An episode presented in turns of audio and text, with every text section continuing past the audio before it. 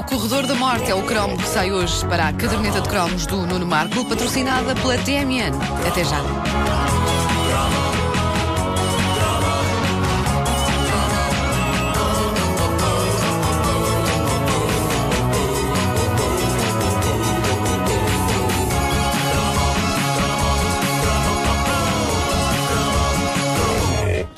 Está, pela primeira vez, uma memória de um ouvinte da Caderneta de Cromos, um dos fãs desta rubrica eh, que anima a página oficial da Caderneta no Facebook. Pela primeira vez, uma memória de um ouvinte provoca-me pesadelos. Então, Pumba. o que foi? Mas Então? pesadelos daqueles de acordar a suar à meia da noite e gritar Ah! Isso aconteceu? Esse, esse grito extremamente masculino, Não, também vez em Fala outra quando. vez. De vez em quando também grito Ah! Ah, bom. Não, não és tu. Não, Menos mas mal. não. Ah, Vocês já me ouviram? Entalei-me outro dia na porta e foi assim que eu gritei. Ah, mas porquê? Porque o Luís Rato foi lembrar-se com um detalhe inquietante do corredor da morte. E eh, eu, eu era uma das vítimas dos corredores da morte do recreio da escola. E é curioso que eu estava sempre, sempre do lado de quem leva. Sempre. É curioso, não Ah, é? Muitíssimo pouco tempo do lado de quem dá. Por muito que vasculhe a minha mente, eu não me lembro nunca de fazer parte do corredor propriamente dito, pelo menos durante mais do que uns segundos. Eu, eu era o gajo que passava. E tenho a sensação de ser sempre o único gajo que passava. E assim, podia desaguar em mim. Portanto, no Ah, teu liceu eu- o jogo consistia em o túnel do Marco. Sim. Põe no andar. O, o corredor, eh, ele substituiu a palavra morte por Marco, o corredor do Marco. Eh, eu não sei se ainda hoje se pratica o corredor da morte nas escolas portuguesas. Eu gostava que a juventude dissesse de sua justiça. Sei que se tratava das coisas mais estúpidas alguma vez inventadas para provocar dor nos intervalos entre aulas. Eh, no fundo, aquilo era um pretexto para espancar uma pessoa. Sim. A diferença é que em vez de se proceder ao espancamento puro e duro, alguém se lembrou de inventar um conjunto de regras É verdade. para aquele tipo específico de espancamento. Porque não era só a belinha Não com era. quem dá, dá cá aquela palha. Tinha nuances, Não, não, não, tinha não, nuances. Tinha um código de conduta. Tinha que ser veres quem era. Claro, claro, claro. O corredor da morte, para quem não se lembra ou não sabe, isto era um corredor de pessoas, quase sempre rapazes, como diz o nosso ouvinte Luís Rato, porque as miúdas não se costumavam meter nestas coisas. E era uma A não ser quando eu me passava pelo corredor. Aí era rapazes e raparigas e talvez até um ou outro era uma fraldita e um cão. Não, e quando tu reparavas, Tudo a arriar. Tudo a arriar no caixa de óculos do Marco Lito. Tudo a arriar, a arriar. Ah, mas era um corredor de indivíduos em fila, de um lado e do outro, deixando um espaço esconso entre as duas filas para a vítima atravessar. O Marco. A vítima, O Marco. sim, que era sorteada. Pô, eu que nunca ganho nada. sempre, nunca ganhava ganho nada. Nunca ganho nada, mas era sempre. Ganhava sempre ali. A vítima era sorteada e tinha de atravessar o esconso corredor humano enquanto as pessoas das duas filas tinham basicamente de lhe bater. Tinham de lhe dar chapadas eh, e caldos. Mas não podiam ser apanhados no ato de dar a chapada e não podiam estar a rir.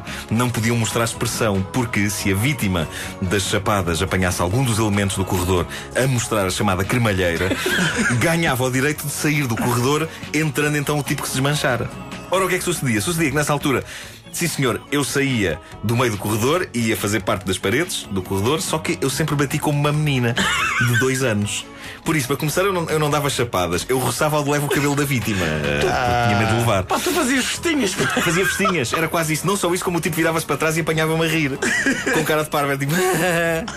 e resultado, numa questão de segundos, já estava outra vez no corredor, a levar. Porque tu Pumba. ficavas genuinamente feliz de fazer parte do Sim, eu não fico é? emocionada.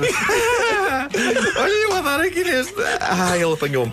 Bom, o nosso ouvinte Luís Rato lembra mais detalhes no que toca às regras. Se alguém atravessasse o corredor três vezes de um lado ao outro, reparem bem no que acontecia, ganhava um prémio, era o que devia ser.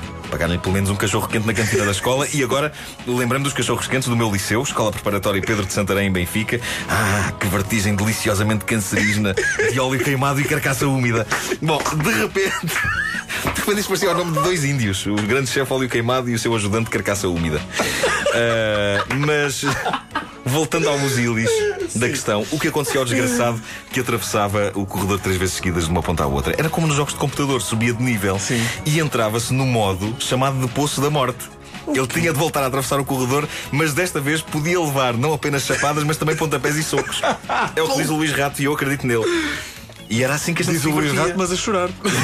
Sim. Ainda com dores ao nível do corpo todo. A gente divertia-se assim, e foi assim que uma vez parti os óculos, quase num registro de desenho animado, porque atravessei o corredor de uma ponta à outra, levei chapada de meia-noite, e quando cheguei ao outro extremo, virei para os meus colegas e disse: Consegui! E nesse momento estou eu parado a olhar para eles, uma das hastes dos óculos cai, e depois os óculos a seguir. Mas comigo parado, é, foi lindo, nunca mais me esqueço. Aquilo tipo, caiu a haste, tipo desenho animado, e depois os óculos atrás, e partiram-se. Como é que tu disseste que consegui?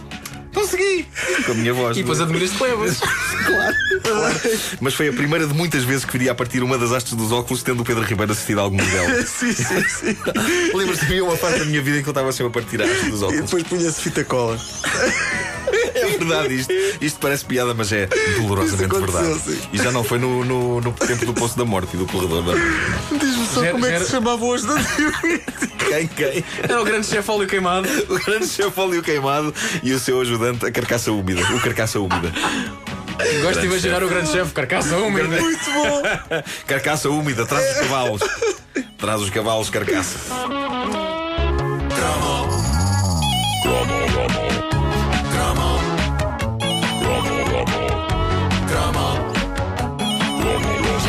Caderneta de cromos é patrocinada pela TMN. Este verão, fale sem limites no seu TMN.